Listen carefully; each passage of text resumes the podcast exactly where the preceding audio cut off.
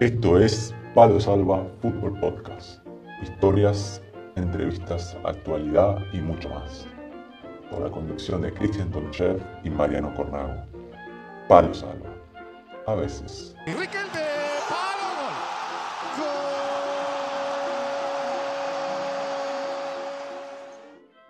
Hola a todos, bienvenidos a Palo Salva a veces, el fútbol podcast donde hablamos del fútbol de ascenso, el fútbol modesto.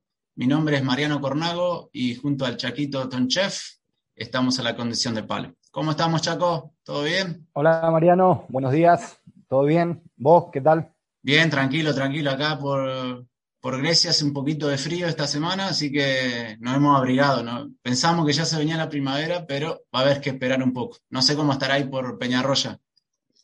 Aquí también, desde que llegué aquí a España, especialmente a Peñarroya, aprendí un refrán que, que dicen las personas del lugar, hasta el 40 de mayo no te quites el sallo, o sea, hasta el 10 de junio no te quites los abrigos, dicen. Los abrigos. Y es una verdad, sí, es una verdad. Aquí también, en Peñarroya, en España, aquí en Córdoba, Andalucía precisamente, unos 10 grados aproximadamente, un día nublado, de niebla, y según dicen también las, la, leyenda de mañanas de niebla, tarde de paseo, pero veremos, porque hay, hay precipitaciones en gran parte de, de, España también, pero eh, de momento es el tiempo que tenemos aquí. Pero generalmente ahí en, en Andalucía bastante caluroso, o sí, sí, al menos sobre el verano. Eh, eh, en verano, Andalucía, precisamente Córdoba, Sevilla, son las provincias que más, que más calor hacen, obviamente, en verano. Pero obviamente todavía no hay que quitarse el saldo. Perfecto. Porque está fresco. Perfecto. Y bueno, Chaco, acá estamos, el segundo programa. Eh, el primero tuvimos, creo que fue bastante bien, considerando que somos nuevos en esto. Y bueno, vamos a arrancar con el... Primero que todo, déjame agradecerle a Joaquín Rodríguez, que es mi primo, que nos ayudó un poco con el tema del sonido, nos dio algunas indicaciones ya que después les contaremos de dónde grabamos nuestro primer capítulo, nuestra sala de estudio. Este, y bueno, y no sé, Chaco, vos querías, me dijiste que querías mencionar una cosita, porque hoy es día, hoy es 8 de marzo, estamos grabando el 8 de marzo. Eh, grabamos hoy día lunes 8 de marzo, así que nada, nuestro, nuestros saludos a todas las mujeres en el Día Internacional de la Mujer, en mi caso precisamente a mi esposa, a mi hija, a mi madre, que son las tres mujeres más, más influyentes en mi vida y, y las dos primeras, las más importantes de, todos los días de, mi vida. Así que un saludo para todas las mujeres también y nada, eh, bendiciones. Bueno, ya, para no, ya que saludaste a tu familia, para no quedar mal, yo también a mi, a mi madre, a mi hermana y a todas las mujeres eh, en general. Exactamente. Y déjame decirte que nombré a mi primo, si él es músico y si quieren escucharlo voy a pasar el chivito. Eh, Josarian es la banda de música, pueden chequear josarian.com, hay muy buena música, así que lo pueden chequear. Y antes de empezar con el tema de, este programa, Chaco, eh, algunos oyentes me mandaron preguntas, que ya que estamos con eso, ¿a dónde nos pueden seguir, Chaco? En, si quieren mandarnos preguntas o cualquier eh, consulta. Siempre estamos disponibles. Palo Salva no es solamente eh, un programa de dos personas, de Mariano y de Cristian, sino es un, programa que intenta interactuar con, todas las personas, con todas las personas que, que, nos escuchan, con, con los que aman, con los que les gusta el fútbol y los que no también. Y nos pueden seguir en, las redes sociales de Facebook, eh, Instagram, YouTube eh, y Twitter. Perfecto. Ahí nos pueden mandar los palitos, las consultas o, cualquier pregunta en general. Estamos abiertos a recibir toda clase de opiniones, de, consulta y de palos también. Perfecto. Y Chaquito, bueno, nos habían mandado una pregunta respecto a Bahrein. Eh, nos preguntaban, o sea, sobre todo a vos, ¿qué, ¿qué, te pareció en cuanto a lo social, a lo cultural? ¿Qué te, qué te gustó o qué no te gustó? Cuando llegaste ahí, cómo te adaptaste, si nos puedes contar, resumir un poquito. Bueno, eh, antes, antes de hablar de Bahrein, obviamente debemos eh, eh, centrar a las personas que Bahrein es, es una isla que está centrada en el, en el Golfo Pérsico, ¿sí? a, a, pocos kilómetros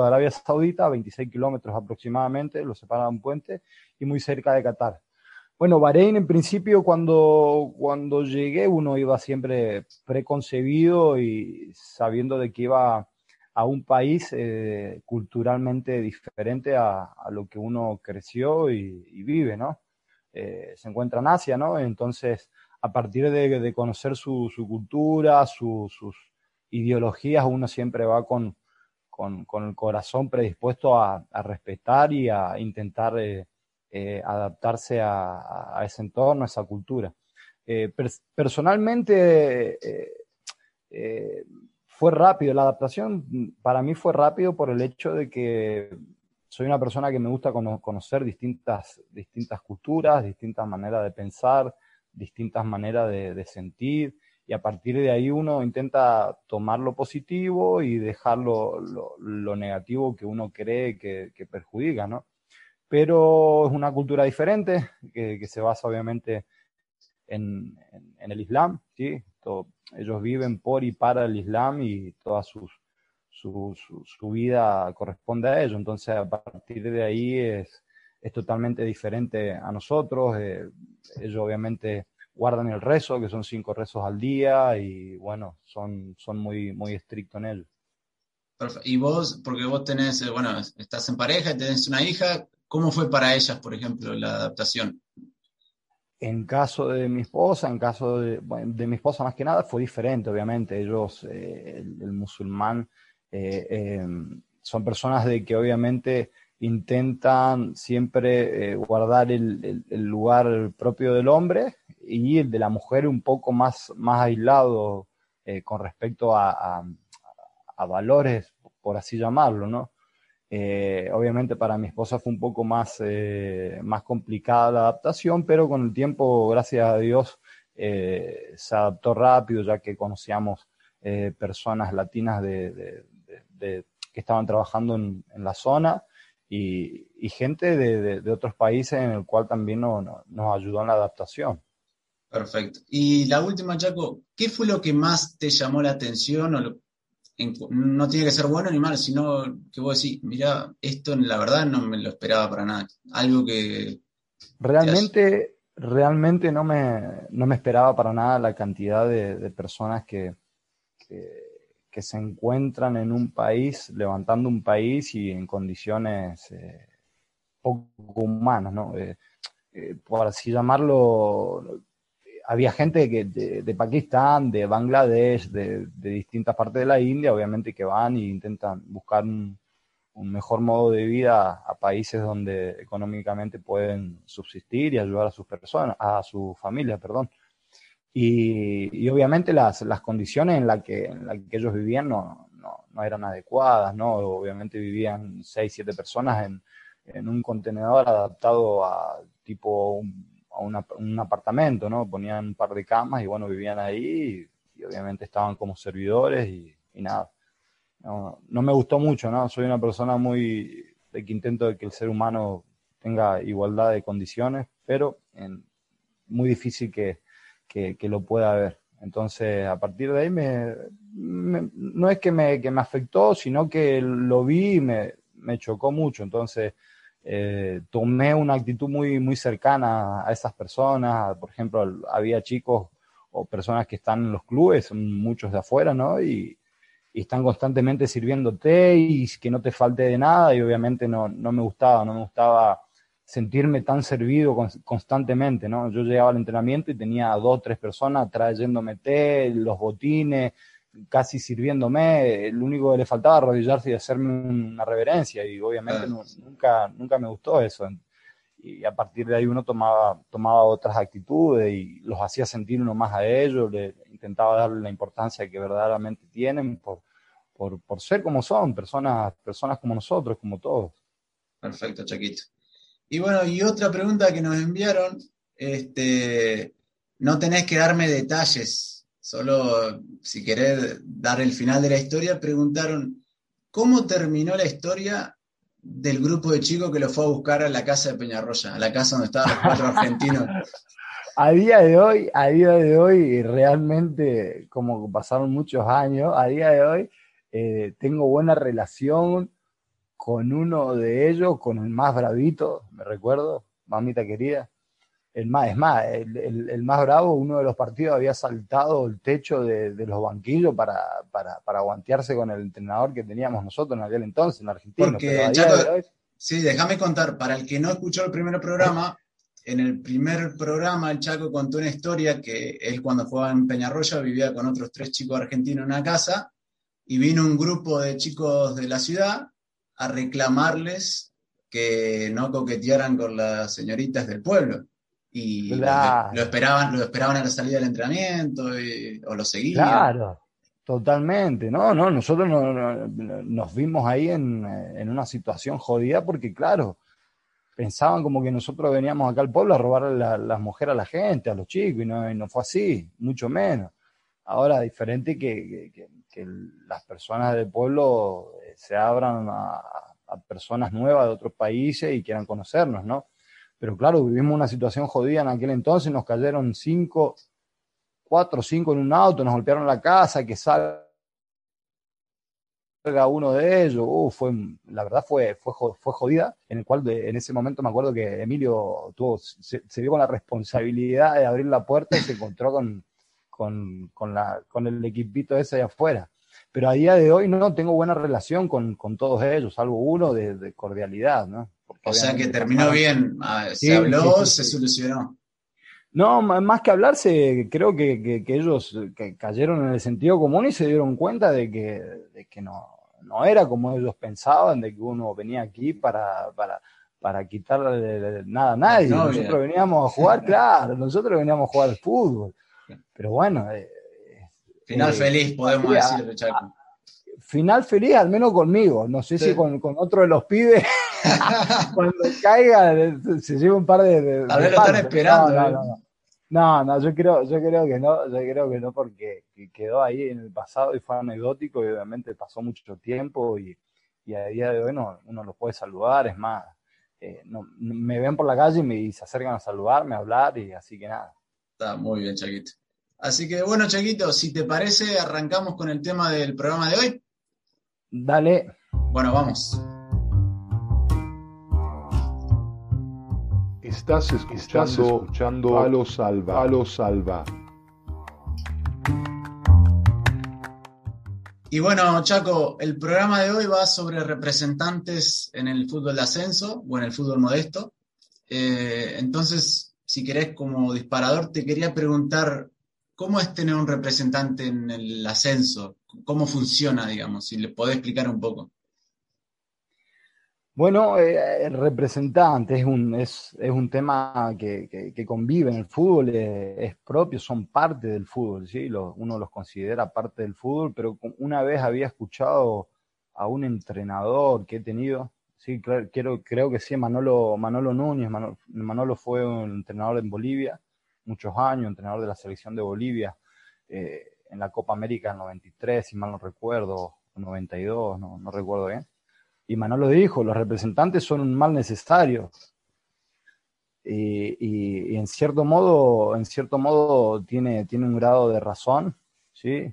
Eh, porque eh, digamos de que en, altos niveles creo que el representante hace un trabajo digamos digamos digno. Ahora lo que no considero lo que no considero y que no creo y que me parece absurdo y se lo he dicho a, muchas, a muchas personas que intentan, intentar vivir o lucrar de esto, en el ascenso es imposible tener representantes, es imposible, imposible eh, intentar quitarle casi el pan a un chico, y más que se está buscando la vida. Y tener un representante en el ascenso es, eh, es tener a una persona de que te conoce porque hiciste tantos goles en una categoría que no conocía a nadie y te llaman porque obviamente algo tendrás y a partir de ahí te ofrecen a los distintos clubes donde tienen contacto. Eh, estamos hablando, Chaco, estamos hablando de tercera, cuarta, quinta, sexta categoría, más o menos. Claro, claro, claro, claro, claro. Primera y segunda la dejamos aparte. Primera y segunda la dejamos ahí porque obviamente... Es otro nivel de otro nivel y, dentro de lo que cabe, los representantes cuando sacan un contrato para algún futbolista eh, eh, es un poco acorde a, poder tomar un porcentaje, ¿no? Ahora todo lo que es la categoría de abajo eh, es casi imposible, casi una locura pedirle a un chico que, le pague el 10% por llevarlo a un club. Estamos hablando del 10% del, del, contrato anual, digamos, eso es lo que contrato te anual o, del contrato anual o mensual, bien o se lo pagas todo junto o bien o bien de manera mensual, ¿viste? Entonces, uno también tiene que, que, siempre recordar y agradecer a personas que siempre se tomaron el tiempo en aquel entonces cuando, mm, cuando uno llegó aquí a España y, para llevarme a distintos clubes. A partir de ahí uno siempre es agradecido, pero nunca, nunca dejo de, decir la, claridad y la realidad de, la vida. Tengo muchas anécdotas con respecto a eso y por ello, por ello uno toma, toma una visión diferente a lo que realmente es el representante agente FIFA o intermediario, ¿no? Sí, sí. Por eso tengo... Hay que decirle a la gente, tal vez cuando sobre todo nosotros, por, por poner un ejemplo, que venimos de afuera y jugás en categoría de ascenso, en este caso las primeras fueron en España, realmente es muy difícil entrar a un, club si no tenés a alguien que te conozca. Porque por más currículum que tengas, si no te conocen, es muy difícil. Entonces, en ese caso, el representante realmente viene bien, porque en esa época, sobre todo, no sé si sigue funcionando así, vos me dirás, Chaco, eh, era un buen momento, estoy hablando 2003, 2004 en adelante, era un buen momento económico en, España en general, entonces los clubes no pedían tantas referencias como ahora te pueden pedir, tal vez, eh, mandame video de partido, demás. Era como que confiaban en los representantes, entonces le decía, mira, necesito en esta posición. Y el representante, si ya había trabajado con el club, le decía, mira, tengo dos jugadores, te los traigo, y sin siquiera el club verlo a los jugadores, lo firmaba. A mí, por ejemplo, eso me pasó en mi caso, y sé que en el caso de ustedes en Peñarroya fue más o menos así, y conozco. Entonces, para eso era, realmente era útil, sobre todo para dar el primer paso, para poner el piecito, dentro y luego ya depende del nivel de uno, pero claro, para entrar era, era, necesario. Convengamos de que en, en, aquel entonces lo que vos me hablás, año 2002, inclusive cuando yo llegué a España, año 2007, no había tanta tecnología o maneras de acercarse a un club o que te conozcan. Hoy es un poco más, más, más accesibles para clubes o gente que te conozca viendo vídeos, inclusive eh, contactarse y decir, vente a, una prueba o te miramos o te vemos, ¿no? En aquel entonces obviamente era, era diferente y como bien decías, el club confiaba en la persona que eh, acercaba a los futbolistas al club, ¿sí?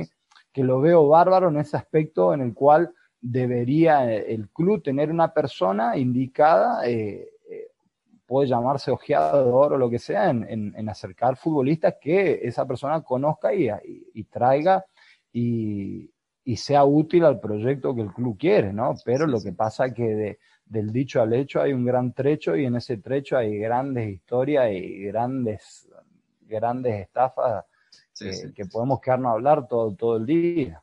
Porque oh, antes que nada, como en toda profesión, hay representantes muy buenos, buenos, regulares, malos y muy malos, como...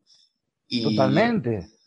Totalmente, totalmente. Es más, cuando, cuando yo fui creciendo en este mundo del fútbol, uno tenía el aspecto, o sea, tenía el, preconcebido, el, pensamiento de representante como persona en el cual te, la misma palabra te dice, representa, la que te representa, la que vela por tus necesidades, la que busca de que sigas desarrollándote. Pero claro, cuando vas creciendo y te vas dando cuenta de que no es así, de que solamente te necesito un momento, pum, anda bien, dame mi, dinero, mi plata, me fui, hasta luego, y, eso que te hacen firmar contratos de mínimo dos, tres años, y capaz la mitad de temporada el club no va bien, te limpian y se olvidan de vos. Sí, sí, sí. ¿Me entendés? Entonces, a partir de ahí, yo suelo ser, suelo, suelo ser sincero en ese aspecto y, y, como hablamos antes, en el tema de lo que es ascenso, donde las personas buscan, eh, buscan desarrollar, continuar su carrera futbolística, es una locura, es una locura y yo es, es inaceptable, para mí es inaceptable. ¿Vos alguna vez firmaste contrato con representantes o fue de palabra? En, eh, yo estuve en Buenos Aires y había un representante que me había querido firmar y bueno, no se dio la oportunidad por un tema de que me querían llevar a, México a jugar por ahí, bueno, representantes hay cantidades de que vienen, te comen la oreja y te, te bajan el cielo con las manos. Eh, y a partir de ahí uno fue aprendiendo. Yo en mi caso siempre consideré de que mi representante o la persona que siempre intentó apoyarme, velar por mí, llevando mi, mi, carpeta de, de, recortes de diarios, referencias, fue mi viejo, ¿viste? A mi viejo, a mi viejo lo considero una persona que, que, que, estuvo siempre ahí. Inclusive cuando veía de que yo tenía veintipico de años y en Argentina ya eh, la sociedad te, tacha como con 25 no, no tiene una trayectoria eh, contrastada, como que ponete a trabajar, ponete a estudiar, me la tiraba a veces, ¿viste? Obviamente porque mi viejo también y me quiere y me parece bien, pero eh, el representante, el representante es un, tema, un tema especial. Cuando yo llego a España, antes de llegar a España, bueno, me contacta un representante, es más, vos, vos, lo conocés también, Trabajamos juntos con él, creo, tuvimos el mismo. exactamente, No vamos a decir el nombre por las dudas. En su momento no manejaba redes, no sé en este momento. No, no, nosotros, nosotros no, no damos nombre, pero, pero eh, tenemos, tenemos la obligación, si amamos este deporte, de, exponer las cosas que, creo le hacen mal al fútbol. Entonces había firmado un contrato con esta persona en el cual me, acerca a España, me, trae eh, a Europa y, pero por medio de otro amigo, que ahí hay otro tema también. Entonces, eh, como, como, como le digo a la gente, como siempre hablamos con vos, de que hablar de esto te puede tirar todo el día, ¿viste? Entonces, sí, yo... firmé un contrato de, de, dos años, claro, porque son personas que no te conocen, sabe de que tenés un, nivel, de que venís de Argentina de cierto nivel y ellos...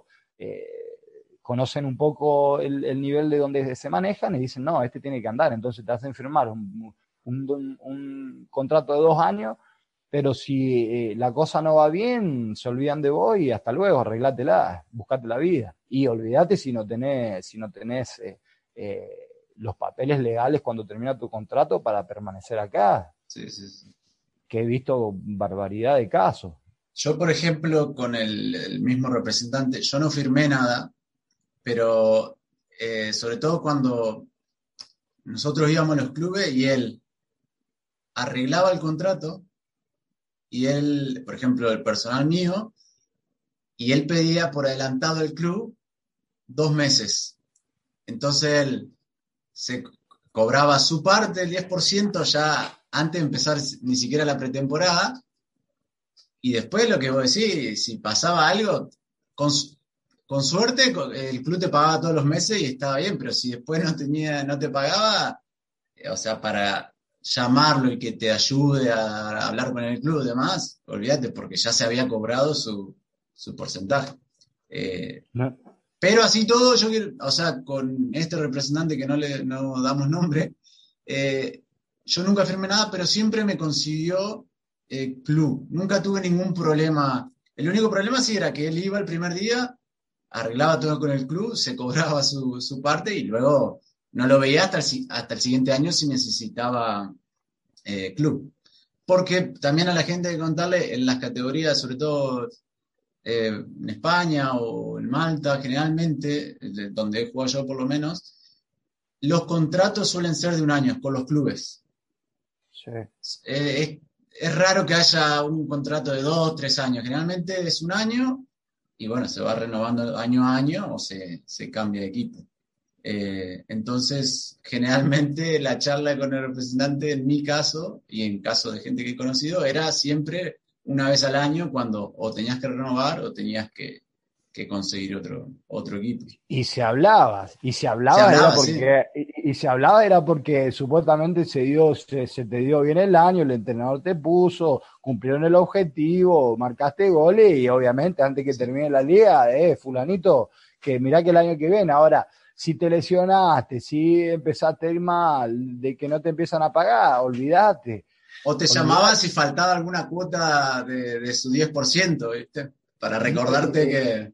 Pero, pero, pero olvídate, y, como bien decía, esta persona te trae arregla un dinero dos meses con anterioridad y encima después, obviamente que te enterás después de estas cosas, sí, sí, sí. te dicen, bueno, me tenés que pasar el 10% todos los meses. O sea, que imagínate, y no te lo dicen.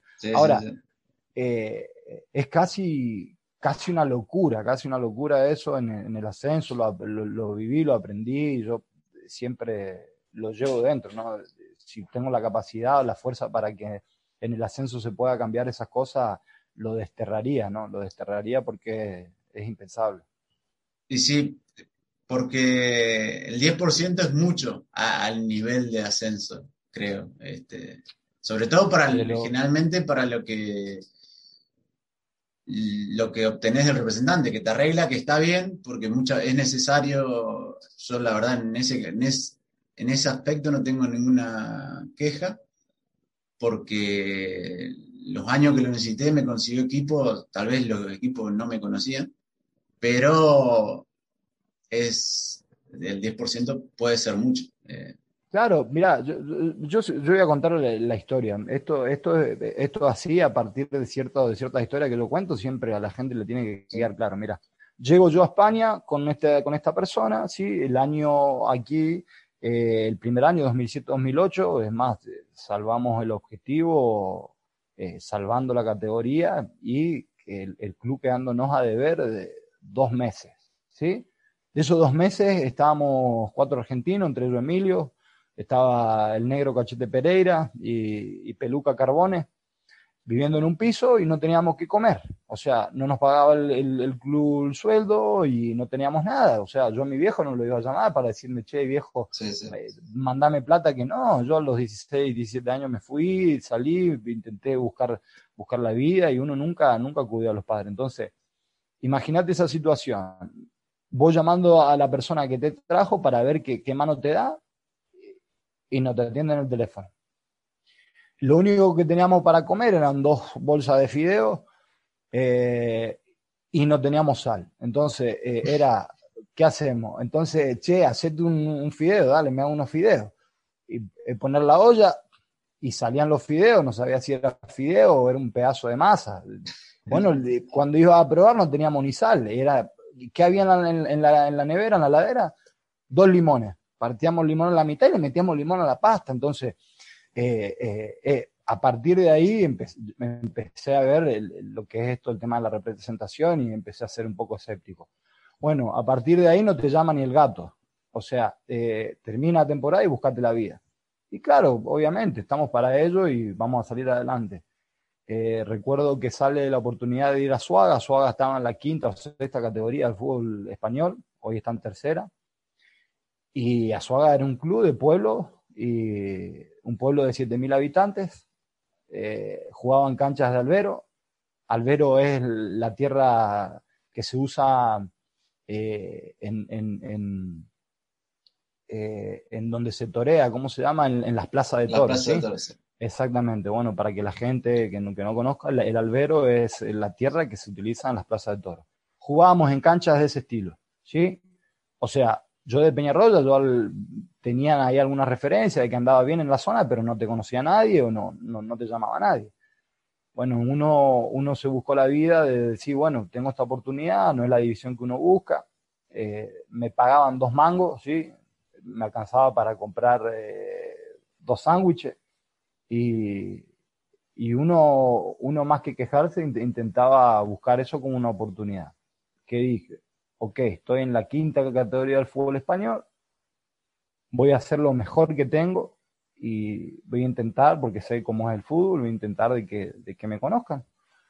Entonces me peleé, eh, literalmente, literalmente yo siempre digo, es pelarte el culo, ¿sí? Literalmente es pelarte el culo porque la gente que de Azuaga o los que han compartido historia conmigo no me van a dejar mentir, de que me pelaba las piernas tirándome al suelo pensando que estaba en el Camp Nou cuando se me iba al lateral y me tiraba al suelo y tenía la gamba todo con sangre y con piedra ahí metida así, literalmente, eh, para salir adelante. Entonces, eh, gracias a Dios se dieron, se dieron unos resultados muy buenos porque ese primer año el club con gente del pueblo y, era el entrenador, era el mismo que teníamos aquí en Peñarroya, él y Carbón y yo, eh, habíamos logrado algo que fue histórico para el pueblo, haber metido 1.500 personas o, no sé cuántas en, el pueblo y ascendió. Y ahí a partir de ahí ese club comenzó a, salir adelante, ¿no? Y bueno, tuve la, suerte, la bendición de jugar dos temporadas ahí y, hacer una cantidad de goles, ¿no? Yo habré hecho 53 goles en 58 partidos. Claro, a partir de escucharse eso, de que había en Extremadura un delantero así, así, así asado, ahí empezaba a sonar el teléfono. Ahí sí, hola, soy fulano, eh, te llamo acá, decir que esto, que lo otro. Claro, perfecto. Te llaman cuando vos hiciste tu trabajo, te pelaste el culo y, y, y, haces sonar tu nombre, ¿me entendés? Entonces, sí, tengo un club acá, tengo un club allá, bárbaro, vamos. Ahora, yo le dejaba claro, le decía, mirá, yo eh, yo voy, perfecto, pero eh, que quede claro de que cuando a mí no me conocía nadie, cuando yo no tenía para comer, no me llamaba nadie. O sea, vos me llamás porque yo hice goles. Entonces, ¿dónde está el mérito del representante? ¿Cuál es el mérito del representante? ¿Cuál? ¿Me explico? Entonces, A, partir de ahí soy escéptico. ¿Y, ¿Y ahí cómo arreglaba él?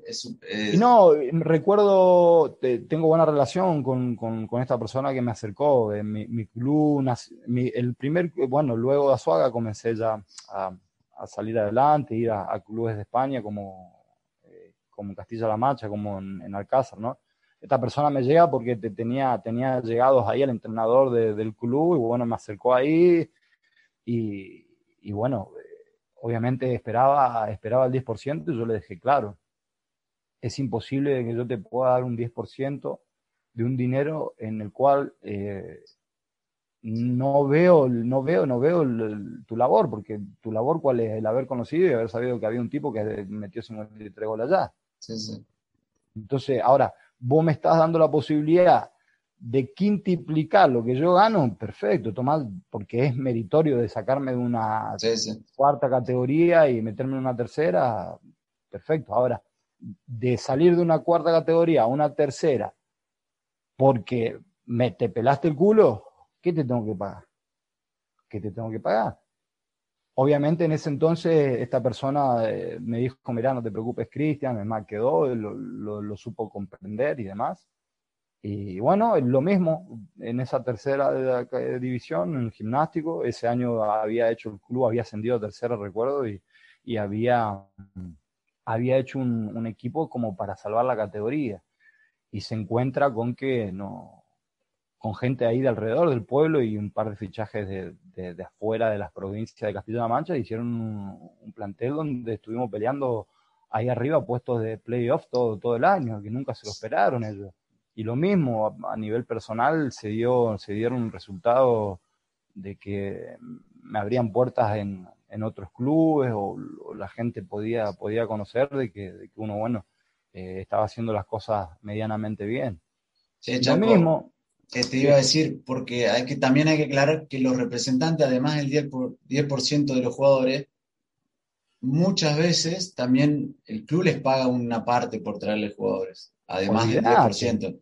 Entonces, no es que dependen solo de lo que le da los jugadores. ¿eh? y, y, si te enterás, si te enterás, ahora, lo que yo siempre digo a estas personas que, intentan vivir de, este trabajo, perfecto, ganate, ganate, sí, ganate el 10%, ganátelo, haciendo lo que debes hacer.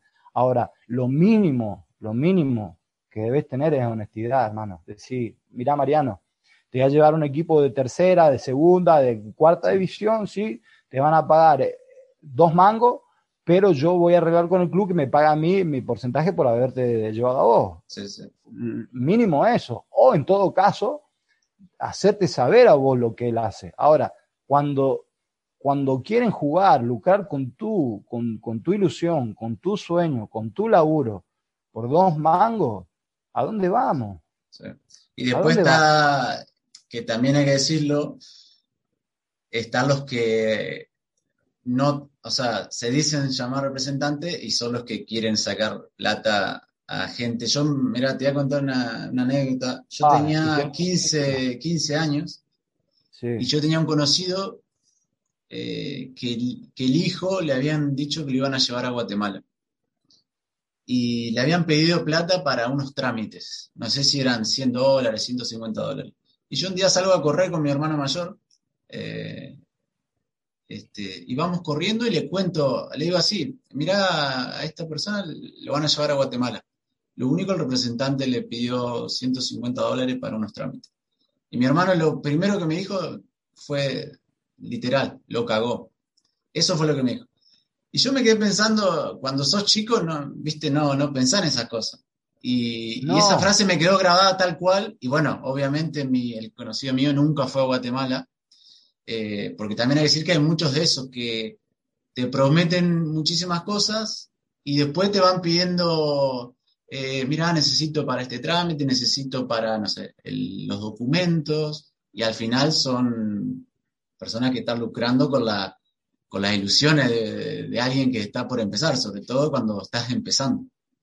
Mariano, eh, hoy, encima hoy, eso es, pan nuestro de cada día, encima hoy en día, voy a contar historias porque de esto se trata, ¿no? Mira, en, eh, en, el año 2008 no había tanta tecnología y había una, una, página que se llamaba My Best Play, algo así. Ah, sí, sí, sí. Eh, vamos a contarle a la gente. 2008 yo me encontraba ahí, entonces uno, eh, la página consistía en con que vos tenías que meter tu trayectoria, tus datos y a partir de ahí te conseguían, te conseguían club supuestamente. Bueno, uno pone los datos ahí y a los pocos días había sido que eso es un, es como un filtro de emails y se contactan con vos. Es más, esta mafia había sido desbancada, me acuerdo, en el año 2009, me acuerdo, con Emilio me había mandado y salió, salió acá por, por televisión. Claro, uno ponía los datos y hacían un filtro, te llamaban por teléfono, te decían, hola, sí, soy fulano de tal agencia. Es más, lo lindo de que en Madrid tenían armado en un edificio una oficina Yo fui también con mesa con mesa, corbata y todo, pero increíble, tenían armado el circo como, pero, pero posta.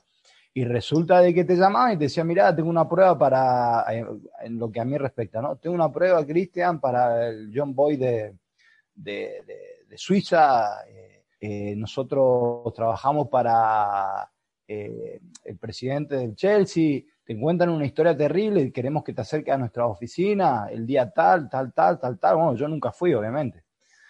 Resulta que luego me entero de que en Madrid tenían oficina, te hacían entrar y te hacían supuestamente unos... unos Escuchá, a, mí me, a mí me llamaron. Yo estaba... Claro. Yo vivía al lado de Madrid, a una hora de Madrid. Ah, vos estabas al lado y... Y, yo fui, a mí me llaman y me dicen, mirá, lo mismo. Tenemos una... Eh, mirá, vi tu perfil en esta página, eh, me gustaría reunirnos con vos. Y... A ver, yo siempre me quedó la frase de mi hermano, que fue mi hermano Gonzalo, que le mando un saludo. Mientras no te pidan plata, dale. Cuando te pidan plata, y eso a mí siempre me quedó. Entonces yo, hasta que no me pidieron nada, yo iba. Y obviamente lo que vos decís sonaba todo muy color de rosa. Y me llaman y me, me, encuentro en Madrid eh, la oficina estaba en un barrio de Madrid, como decirte en Argentina, Puerto Madero. Sí. Entonces lo que estaba muy bien armado todo, entras a una oficina que era una oficina espectacular, eh, enorme, gigante, los tipos de traje, corbata. El tipo que me, que me llamó a mí era argentino y era con el que yo hablaba. Lo primero a mí que me, me, causó ya de entrada, sin que me pidiera nada, fue que el tipo no me miraba a los ojos. Yo lo miraba firme a los ojos y no me miraba a los ojos. Y te, bueno, sí, te vamos a llevar acá, allá. Después lo llamaban por teléfono y él lo ponía en altavoz y decía, mirá, mirá, escuchá, escuchá. decía, me llama este que está jugando, que lo metimos, no sé, en Estados Unidos. Y después hacían entrar un abogado que te explicaba. No, era un... Y bueno, salgo de ahí, a mí no me pidieron nada pero salgo de ahí, escúchame, y me iba, me volvía y le escribo a Emilio, a mi hermano. Le digo, me pasó esto, me, me, prometieron esto, es raro, para mí es raro, pero no me pidieron plata, nada. Y me dice, ¿cómo era el chico físicamente? Y le digo, era así, así, así. Y me dice, fíjate en la, en la página web del canal, es un canal eh, famoso ahí en España, que es un Telefe argentino, por decirte, fíjate y pone representantes truchos. Y habían hecho un informe este canal sobre los representantes truchos y aparecía este personaje.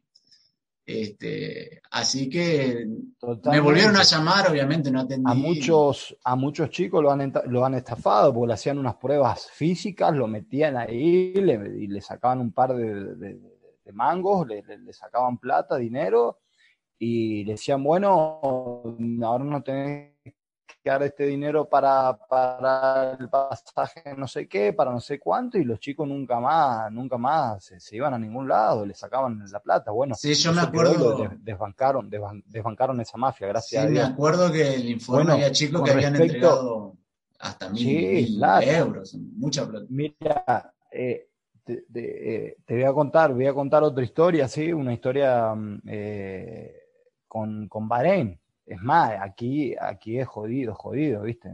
Resulta de que estoy en Bahrein por medio de la página, ¿sí? mi, página de deportista, Don Chef Cristian Alejandro, recibo, siempre recibí mensajes, saludos, gente que uno no, conoce, familiares, de, de, muchas, de muchas partes del mundo. Bueno, y entonces un día recibo mensaje de, de una gente de, Mendoza, ¿viste? Al cual le mando un saludo grande a la gente de Mendoza, de San Martín especialmente, en el cual le guardo cariño, que tuvo un pasado ahí. Eh, bueno, recibo mensajes, gente que uno no conoce, me dice, hola Cristian, me dice, mirá, eh, te quería preguntar acerca de Bahrein, que nos cuente la cultura, porque eh, soy un trabajador en el cual dentro de un mes nos desplazamos 60 trabajadores, yo soy mecánico, eh, qué bueno, bueno, uno, uno siempre está abierto a, que, a, que, a responder a todos los mensajes, ¿sí? Otra de las cosas que en fútbol, ¿no? Vos te intentás contactar con alguien para preguntar y si es figura no te contestan nunca. Otra cosa de que no me gusta el fútbol. En mi caso diferente, intento contestar a, a, todo el mundo, ¿sí? En la medida que puedo. Entonces, eh, contesto a estas personas y contame un poco de Bahrein y uno le cuenta de, la cultura, le cuenta el día a día. A partir de eso ellos seguían contactándome, seguían contactándome un grupo de trabajadores, estoy hablando 60 tipos, ¿eh? resulta de que me empiezan a contactar más seguido, una vez por semana, dos veces por semana. Mira, Cristian, ¿me puede averiguar si esta empresa, porque una empresa de Reino Unido que nos contrata, nos mandó el contrato? Bueno, resumidas cuentas, eh, un, grupo de trabajadores de 60 personas en el cual han sido estafadas que los llevaban a Bahrein a trabajar en las plataformas de petróleo. O sea, y estas personas, las 60, los 60, las 60 personas que, que, iban a, que iban supuestamente a ir a Bahrein, habían pagado entre 500 y 1000 dólares por supuestos papeles de residencia y demás.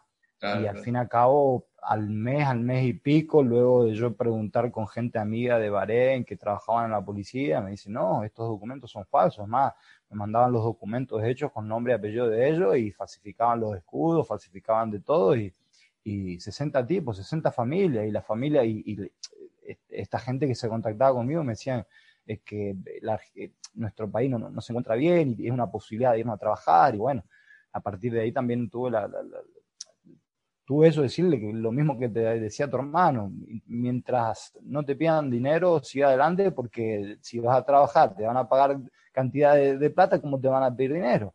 Entonces no es la manera de trabajar, es más, hace tiempo yo saqué un vídeo en, mi página también llamando o alertando a los chicos, porque eh, termina, termina este caso y a los pocos, a los pocos, al, mes de yo estar eh, finalizando hablando con esta gente, de de lo que les pasó, de que fue una estafa, en fin. Empiezan a escribirme chicos de Argentina, de, de México, de que se iban a Bahrein, iban a tal club, es más, los clubes que me nombraban eran reales de Bahrein, y que nada, y los chicos que ya estaban esperando que le manden la residencia porque me mandaban dinero. Le digo, ¿cómo? No. Y lo mismo, cantidad de chicos estafados que le prometen de que luego van a llevar a jugar a al fútbol a esos lugares y, al final es solamente jugar con la ilusión, el, sueño de los chicos. Entonces me partía el corazón, me partía el alma porque en algún momento uno estuvo en el lugar de ellos cuando comíamos fideos con limón. Lo que pasa es que cuando uno... adelante, ¿viste? Cuando uno es joven, la, la, ilusión que tiene uno, y a veces se deja llevar por eso y, arriesga y, y, dice, bueno, tal vez no le piden tanto, dice, le pago y si hay suerte juego. Pero el no sé si consejo, pero lo que le podemos decir es eso, que cuando si te piden dinero para jugar en algún equipo o para hacer, no le den. Y, obviamente, ¿no? Aquí no, no, escucharán personas de que obviamente intenta trabajar dignamente ligados al fútbol como acercando chicos o acercando futbolistas a diferentes clubes, ¿no? Ahora bien, eh, el hecho de que haya un equilibrio entre, entre la posibilidad de conseguir un trabajo o la posibilidad de un chico de seguir adelante, ahora cuando se trata de, sacarle prácticamente el pan de la, de, la boca de, la ilusión de los chicos, eh, abstenerse, por favor, abstenerse e intentar ganarse el, dinero de, otro lado, porque considero de que, es más, mira, eh, es casi como jugar con el, que habla de Dios y se lucra hablando de Dios. Perfecto. Sí, no, hay... en el fútbol. No me gusta, no me gusta y obviamente le gusta quien, quien le guste, no no guste, es, es una realidad, no me, no me gusta que, que, que, que se lucre desde el sentimiento y desde la ilusión, el sueño de las personas. Perfecto. Sí, hay como todo, hay buenos y hay malos, pero solo algunas contando un poco lo que no hemos vivido y, por cierto, por cierto, por cierto, en, en, en todas eh, esas etapas, ese trayecto de vida, uno siempre tuvo buenas relaciones y tendrá siempre buenas relaciones con personas afines, ¿no? Además, tenido, he tenido eh, sigo teniendo personas que, por ejemplo, que nos acercaron a Gibraltar, pero fue muy diferente. Esta persona iba como director deportivo y él no tenía nada que ver con sacarnos dinero a nosotros. En, fin, le, mando un abrazo grande a, Dávila, eh, en el cual siempre nos fue honesto, nos dijo, no, yo voy de director deportivo, necesito dos futbolistas nada más, ¿viste? Así que bueno, eh, hay casos también positivos, pero... No, sí, sí, obviamente. La mayoría siempre fueron negativos y el cual nos ayudaron a aprender. No, es más, yo, la persona que estábamos hablando, representante, lo recuerdo con cariño, te diría, porque yo nunca tuve ningún problema y me, cada vez que me acuerdo me, genera nos reímos, risa. nos reímos, nos reímos. Realmente, gracias a Dios, pasó y fue anecdótico, fue, fue un bache duro, pero hoy, gracias a Dios, lo podemos mirar para atrás y reírnos y, cada vez que tomamos mate, nos juntamos, nos reencontramos, nos reímos mucho. Y bueno, ya que estamos hablando de risa y demás, eh, también tenemos anécdotas graciosas con representantes. Este, yo te voy a contar una que me pasó con también con este representante que tuvimos. Eh, yo jugaba, estaba jugando en Criptanense y ese año yo venía, ya era mi segundo año, pero esa temporada el representante había formado a dos chicos argentinos, dos chicos más y éramos tres argentinos. Y antes de empezar la temporada, una semana antes, se lesiona de, de, ligamentos el central, un central alto que teníamos, y quedaba una semana y había que firmar un central. Y desde el club lo llaman al representante, a este representante y le dicen, mira, el técnico quiere urgente un central, pero tiene que ser mínimo un 85, 1,90. Le dice así. Y bueno, y este representante había estado en contacto con un chico de Argentina, voy a decir solo el nombre, que es un fenómeno, Maxi era el chico, pero el representante nunca le había visto jugar, le había pedido el, currículum.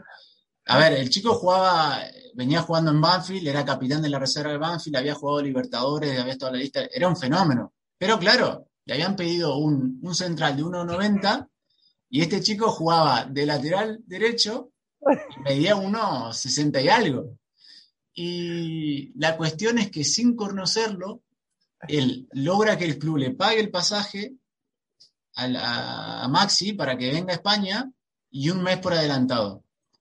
Y les dice al club, el, representante le ha preguntado, che, ¿cuánto me dijo? Y nada, unos 65. Dice, nada, dale, está bien, no pasa nada. Y cuando Maxi llega a España, él se toma desde, llega a Madrid y desde ahí se toma un tren a Criptana. Y el representante llama al club y dice, vayan a esperarlo, que llega a las 4, no sé, 4 de la tarde. Y va a un par de directivos.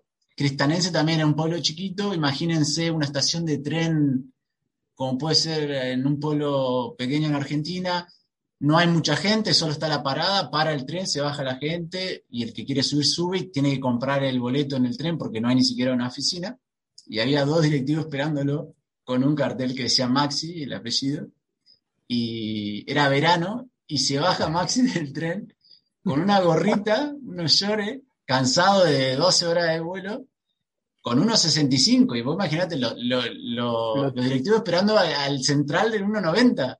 Los directivos estaban esperando a Río Ferdinand, más o menos. Pero claro, y los directivos mirando a los costados a ver si se bajaba uno de 1.90. Y el único que estaba era Maxi con un bolsito. Y se acerca Maxi y le dice: Hola, yo soy Maxi y vengo a jugar. Sí, pero tu representante no dijo que medías 1.90. Dice: No, no le dije nada.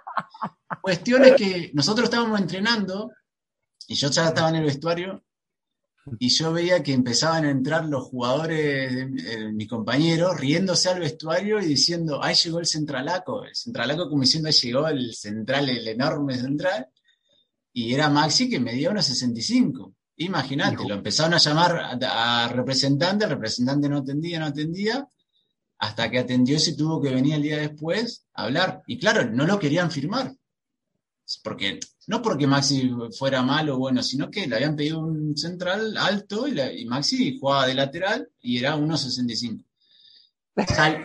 salió bien, salió bien porque después Maxi era un jugadorazo. Entonces empezó a jugar en el entrenamiento, vieron que era muy bueno y terminó jugando de volante central y la rompió todo el año. Este, pero claro, vos imaginate esas cosas que antes que los clubes confían en la representante y le piden un tipo de jugador y les trajo cualquier cosa. ¿Por qué? Porque no se preocupaba por saber las características. Él solo quería cobrar su, comisión y, ya está. Pero, da igual, da igual. pero, pobre, ya le mando un saludo a Maxi, que no sé si nos estará escuchando, pero eh, él cuando se acuerda se ríe también porque él también se enojó porque él no sabía que cuando llegó estaban esperando uno de 1.90. Pero bueno. No, obviamente, obviamente. al menos, por lo menos, viste, lo que digo yo, al menos, ya que vas a mentir, ya que lo vas a traer el pibe, ya que te van a decir, mira Maxi, me están pidiendo un central de 1.90, pero yo te voy a llevar a vos, así que rompela y termina jugando, por lo menos que te así. Ni eso. Y se ve que este representante tenía. Claro, llega ahí, tengo este representante tenía algo con la altura porque tenemos un amigo en común, Lauri, eh, no sé si te acordás de Lauri. Te mandamos un saludo. Un saludo grande. Y él también había firmado por un equipo en Tenerife y del día de la, la presentación. en el club no lo conocían a Lauri y el representante este le dice, mirá, vestite bien, vestite bien porque te van a estar esperando. Escuchá, y cuando llegues al club, empezá a caminar en punta de pies para que te vean grande. Así que Lauri fue de trajecito y en punta de pie entraba al club. Pero bueno, este, esas son algunas. ¿Vos te acordás de alguna, Chaco? ¿Se te viene a la cabeza? Me tenés que hacerme acordar, hacerme acordar que, uno A mí me dijeron una vez, tu primer, tu primer época en Malta, vos, después de varias semanas ahí, habías decidido, creo que volverte a España, no quedarte en Malta, entonces dijiste, cuando vaya a negociar el contrato le voy a pedir cosa exagerada para que me digan que no. Y fueron, vos en esa época no hablabas inglés todavía y fuiste con mi hermano Emilio, que le mandamos un saludo, fueron a negociar. Le mandamos un saludo a Emilio. A un restaurante con el director deportivo y el entrenador. Y habían pedido comida y no sé, creo que vos les ibas pidiendo más, cada vez más, cada vez más, y abría más los ojos el director deportivo, no.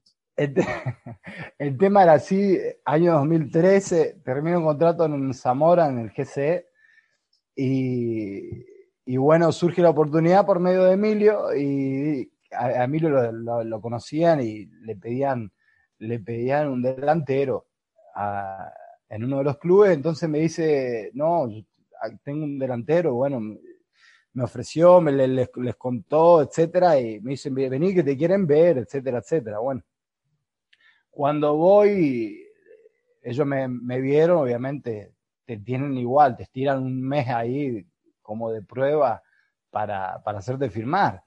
Claro, lo que, lo que ofrecían y demás no era gran cosa, era algo aceptable, pero no llegamos a un acuerdo por el hecho de que yo tenía, yo tenía a mi esposa en España, entonces uno estaba buscando intentar arreglar eh, billetes de avión, ¿no? Billetes de avión para, para que al menos venir yo, mi esposa vaya para, para, Malta y, vernos más seguido.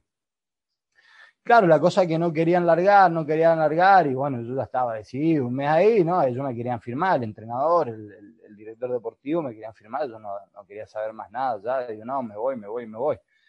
Y el avión salía un día sábado y en la semana, un miércoles, ya estaban detrás insistiéndome que me quede, que por favor, de que haga un esfuerzo, o sea, me estaban viendo un esfuerzo a mí, ¿no? O sea, venía yo, venía yo de pelarme bien el eh, las piernas hacía años y otra vez el esfuerzo.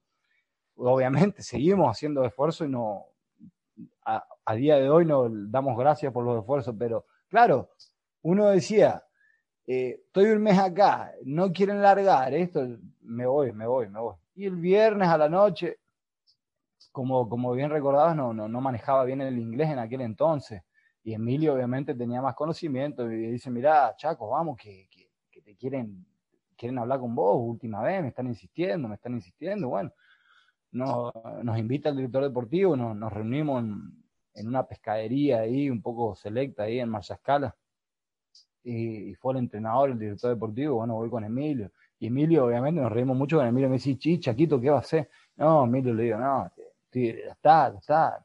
Es más, le digo, para no quedarme, vengo, vengo porque tengo un hambre, le digo, para no quedarme voy a comer pescado, ¿entiendes? A comer pescado, pero vengo, vengo para, para, para comer un par de pescado, para, para, para despedirlos, y, pero no, no me voy a quedar. Pero y si te ofrecen, no, y cada vez que me ofrece, que me ofrezcan algo, yo le voy a duplicar la, le, voy a duplicar la, la apuesta, porque que no, no me van a duplicar. Entonces hoy nos sentamos, nos sentamos y, bueno, ¿qué van a pedir? Bueno, y trajeron ahí una bandeja de pescado, empezamos a comer, que Cristian, que queremos que te quede, bueno, Emilio haciendo un poco ahí de traductor, Chaco, dicen esto, y le digo, Emilio, decile esto, Chaco, pero eh, ahora, pero no te parece, no, decile esto, y claro, eh, ellos me querían, me querían convencer, y y en eso vemos de que, de que el director deportivo empieza, empieza a sudar, ¿viste? empieza a sudar porque yo estaba, estaba, estaba cerrado. Le digo, no, ya estaba, estaba cerrado. Y replicaba, era un truco, quiero retruco, quiero vale cuatro, se escuchaba, ¿no? En, la negociación. Y Emilio, eh, eh, en una me dice, me, dice Emilio, Chaquito. mucho. No, me dice, no te va a parecer mucho, pero intenta, intenta palabra más sencilla, porque claro, yo intentaba meter mi vocabulario y, sí, Emilio traducía a medida podía. No, no, decirle que no, decirle que o dos o nada. Y que no, y que no, y claro, bueno, y, y te damos esto. Decirle que el doble. Claro, y Emilio cada vez que le traducía, el, el, el, director deportivo sudaba más y le empezó a dar un tic nervioso que empezaba y cerraba. Los ojitos empezaban a, le empezaban a tambalear y, y abría y cerraba, abría y cerraba los ojitos. Y dice, no, no, no, no, no. Hasta que después se tranquilizó, tomó un vaso de agua y dijo, no, hasta acá llegamos, no, no va a ser posible. Dale un desespero. Oh. Pero bueno, comiste pescado por lo menos. No, de que, me, de que al otro día me, regresé a España y, comí pescado, sí, olvídate, olvídate, Mariano. La próxima, la negociación cuando firmaste con ellos, porque luego terminaste firmando con ellos un par de años, fue más fácil, fue más fácil. No, el, año 2013 fue eso. Y yo obviamente luego quedó buena relación, además de que uno toma, toma cosas con humor. Pero luego en el año 2019 obviamente durante todo ese tiempo siempre estaban en contacto y querían de que yo vaya, querían de que yo vaya, entonces Emilio siempre estuvo ahí, ahí intermediando y le preguntaban a él, entonces en el 2019 se dio, se dio y pudimos ir y fue más fácil, obviamente igual, el día que me llaman, me llaman con Emilio, lo mismo, dicen, Chaco, quieren hablar contigo y teníamos la, la videollamada, así que se fue, fue un poco más fácil, además ya venía manejando un poco mejor el tema del inglés y demás, entonces se pudo hacer más fácil. Perfecto. Pero bien. ¿Te acordás alguna otra, Chaco, o no? Y eh, me, me, tengo que tengo que tener los más, tengo que, que, estar más ambientado para que igualmente esto no termina. Algún, cuando nos acordemos los próximos capítulos vamos a vamos a decir alguna otra las que nos vayamos acordando. Sí, este, realmente hay mucho, hay mucho que contar. No, sí, pero yo me acuerdo también con eh, cuando el día que vamos a firmar era mi segundo año en Triptana y con estos dos nuevos chicos que eran argentinos, yo conocía a uno que era amigo y el otro no. pero el representante pensaba que no nos conocíamos entre nosotros, entonces él nos hacía entrar a la oficina del club de a uno y nos iba diciendo, che, eh, vos vas a cobrar esto, no le digas a los otros que cuánto cobraba, porque él, él nos decía a cada uno como que los otros cobraban menos para que no le pidamos más plata a él. Y después cuando nos vamos, pues, se va el representante y hablamos entre los tres y dice, nada, si al final cobramos todo igual, ¿viste? Era para, solamente para él sacar un poquito más, pero bueno. Así que nada, bueno, Chaco, yo creo que hablamos bastante de, los representantes. Nos iremos acordando un poco más de anécdotas en los próximos capítulos, cuando surja las contaremos. Pero, pero bueno, ¿querés cerrar con algo, decir algo? No, no, no, nada más, no. Le mandamos, le mandamos un abrazo grande a, todos los que hacen del fútbol un fútbol mejor. Y a los que no, eh, que intenten, de que intenten ganar eh, la vida de otra manera, sin, sin desilusionar y jugar con los sentimientos y las necesidades de, la, de los chicos. Sí, no, hay, hay gente buena, gente que ayuda de verdad. Nosotros contamos un poco las experiencias que tuvimos, y, pero hay, hay de todo. Así que le mandamos un saludo. Y le mandamos un saludo a, a nuestro representante, un genio. la verdad yo lo recuerdo con cariño. Así que nada, le mandamos un saludo. Si, después veremos si, si, podemos decir el nombre. Así que nada. Y bueno, Chaco, nos vamos a la sección del palo salvo de la semana. Vamos. Dale. Vamos, dale. A mí me echó Maradona. A mí me echó Maradona. Y, y después lo que diga Maradona, eh, cuando escuche esto no me importa un carajo. Lo, que sí quisiera tenerlo enfrente, a ver si me dice las cosas como me dijo de que después del partido me iba a agarrar. Está bien, yo me la banco. Lo, iría a buscar hasta la casa. Que le pregunten a la Molina a ver si este tiene cara, este Torresani, que no existe. A ver, que le pregunten a, la Molina si yo no, le, no lo hice, le dije a la Molina que no lo eche. Y esto lo juro por mis hijas. Entonces, lo vuelvo a repetir, a Torresani. Seguro la Habana 4310, séptimo piso. Y vamos a ver si me dura 30 segundos. Este es el este palo salva de la semana. Este es el palo salva de la semana. Bueno, estamos en la sección palo salva de la semana. Eh, la semana pasada hablamos de Ibra y de LeBron James. No sé si te llegó algún comentario de Ibra quejándose de lo que, preocupado por lo que dijimos. creo, A mí no me llegó nada. Creo que no se preocupó mucho. No, no, que no, ni, le va a preocupar. Y bueno, si le preocupa, acá estamos. de, este lado del mundo terrenal del fútbol. Que nos siga, que nos siga en Instagram, Ibra. Si, Un abrazo grande. Este, y hoy, hoy vamos a hablar. Eh, hubo un caso particular. Eh, para el que no sepa, Sevilla y Barcelona jugaron las semifinales de Copa del Rey. En el primer partido ganó el Sevilla 2 a 0 Luego del partido le hacen una entrevista a Pedri, que es un chico que está jugando en Barcelona, tiene 17 años, que tiene mucho futuro, y le preguntaban sobre una jugada específica que parecía había sido penal para Barcelona, y él comentó que, bueno, que si había sido penal, el VAR lo tendría que haber chequeado. Nada, nada muy resonante, pero hubo un jugador del Sevilla que se llama Suso Fernández, que en su Twitter eh, citó las declaraciones y, se reía de las declaraciones que había hecho Pedri. Luego juega en el partido de vuelta, que gana el Barcelona y pasa a la final de la Copa, y Carles Puyol, es jugador de Barcelona, responde a las risas de, este, de Suso Fernández con un buenas noches. Eh, algo irónico, y un, usuario le, dice a Puyol como vos también, como diciendo vos también entras en esto de criticar o lo que dicen los demás. Y Puyol dijo que para él siempre hay que respetar a los compañeros y es tan importante saber perder como ganar y que Pedri no merecía que le haya, Suso Fernández le haya contestado de esa manera y que en el fútbol todo vuelve. Así que eso sumado a, toda la cantidad de crítica a las decisiones arbitrales y de VAR, eh, hoy queríamos hablar, ¿qué te parece esto de quejarse de los árbitros o contestarse en Twitter entre los jugadores? ¿Qué, qué pensás? Eh, a, grosso modo, creo que viniendo de, una persona como, como Puyol, en el cual uno no lo conoce personalmente, solamente por, lo que ve y los valores que siempre, que siempre manejó cuando jugaba dentro de la cancha, donde tenía posibilidad de sacar ventajas de otras maneras antideportiva, pero él siempre defendió otros valores. Entonces, viniendo desde él, creo que siempre contestó con el hecho de querer, eh, de querer eh, eh, hacer respetar a, no solo a, Pedri en este caso, sino a, a Suso también, en el cual al fin y al cabo juegue en un club o en otro, somos compañeros, somos colegas, obviamente cada uno buscando, buscando su, su beneficio, ¿no? Pero con respecto al de los árbitros, es complicado, complicado emitir una opinión porque están en un están en una situación donde, donde deben ser parciales o neutros y realmente es complicado, porque al fin y al cabo pienso, ¿no? Creo que las reglas de juego más que aplicables son de interpretación, porque eh, vos, vos siendo árbitro puedes interpretar una jugada diferente a la que yo estoy interpretando. Entonces, eh, eh, lo que vuelvo a decir, entra en juego nuevamente lo que es la parte del ser humano.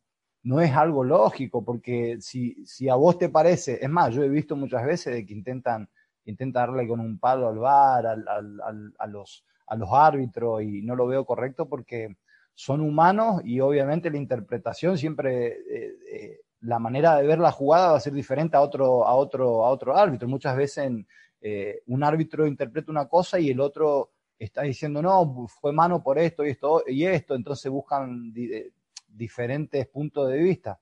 Pero más que nada es de interpretación, entonces va a ser siempre, va a ser siempre complicado, pero lo que tomo en cuenta de que son humanos, se equivocan, lamentablemente, como siempre uno cuando está cerca de un árbitro intenta, intenta decirle de que porque cuando en, dentro de la cancha, ¿no? cuando jugamos, uno cuando está jugando con las pulsaciones a, a 140 va y en caliente, pero ¿qué es esto? Uno intenta recriminar al árbitro y el árbitro para intentar calmar te dice, ah, soy humano, me puedo equivocar.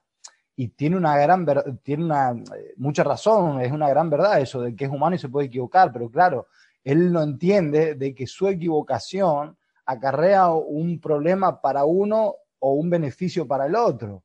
Ahora yo, como yo le digo, árbitro, pero si yo me equivoco, porque soy humano y erro un gol, me perjudico yo en mi equipo, no te estoy perjudicando a, ti.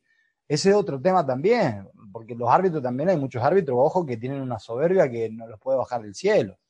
Sí, sí.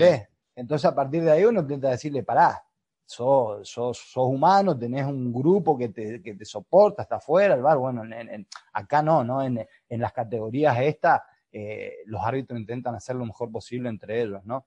Pero es muy complicado eh, emitir una opinión contra ellos porque es complicado la interpretación. Eh, interpretar la regla de juego no es fácil. Entonces, a partir de ahí es, es, un tema. Lo que sí, lo que sí no me parece, ¿no? En, en, la elite, ¿no? como ha, pasado las últimas, la última semana con Pellegrini, con Pepe Meri, que son personas que intentan eh, emitir sus opiniones, les parezca bien o mal, y los quieren sancionar. Eso sí ya no me parece correcto por el hecho de la libertad de expresión, porque si, si, si tenés derecho a expresar de que te perjudicó una decisión, ¿por qué te tienen que sancionar por eso? Sí. No lo veo correcto. En eso estoy de acuerdo. Lo que sí me parece en cuanto a los árbitros, eh, eh, yo entiendo porque las pulsaciones están a mil, se juegan muchas cosas, te puedes jugar tu trabajo si perdés un partido y demás. Lo que veo es que generalmente, en, general, nos quejamos de las decisiones arbitrales solo cuando son en contra. Después nunca vamos, yo no veo a nadie saliendo a decir, y hoy no, la verdad que nos favoreció. Entonces, por ejemplo, en este caso, el Barcelona-Sevilla, eh, y quejándose, por ejemplo, el técnico del Sevilla por ciertas este, eh, jugadas. Y en, la misma, en el mismo partido hubo jugadas que lo favorecieron. Entonces, esta doble vara, por ahí, que es normal, porque se juegan mucho, pero tendrían que entender un poco más el árbitro, porque debe ser difícil. Y ahora se ve más sin, sin hinchas, cómo, se, cómo le gritan al árbitro, cómo le están pidiendo cada jugada, cada, hasta un saque lateral. Eh, todos los suplentes, todo el cuerpo técnico, y entonces no, no, debe ser fácil para el árbitro. Y en cuanto a Puyol, yo creo que a ver, las redes es lo que tienen, en el fútbol todo vuelve, entonces por ahí a veces mejor morderse un poquito la lengua porque sabes que hoy ganás y mañana, mañana te toca perder. Te toca perder. Así te toca perder. Pero bueno, como, como, hablamos antes, una generación de redes donde intentás comunicarte de una manera u otra, inclusive en, en, esta pandemia donde no te podés relacionar y, utilizar las redes ¿no? para, para expresarte y que no, no, tiene nada de malo. Ahora, siempre y cuando eh, se busque mejorar la situación o el lugar donde estamos, vamos para adelante. Ahora, cuando se buscan otras cosas, eh, como siempre dije, como dije la semana pasada, eh, no creo que sea conveniente, ¿no? Perfecto. Bueno, Chaco, llegamos al final, segundo programa.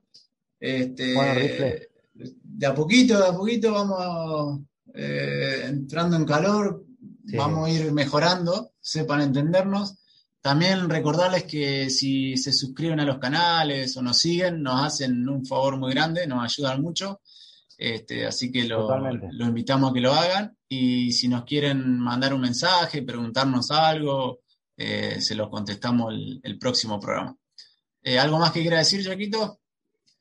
No, nada, nada, nada. Un saludo a todos y, nada, aquí estamos, nos acompañamos mutuamente y eh, como dijo Mariano, los esperamos y, nada, para lo que necesiten, para lo que tengan ganas de, aportar en este espacio, son bienvenidos. Así que nada, ya saben las redes sociales, Twitter, Facebook, YouTube, Instagram. Perfecto. Bueno, un abrazo grande, Chaquito. Saludos a todos. Chao, chao. Gracias. Chao, Corna. Reza, implora el calero, el arquero de Colombia. La orden de Aquino. El loco palo. Esto sigue 0 a 0. Esto fue Palo Salva. Palo Salva.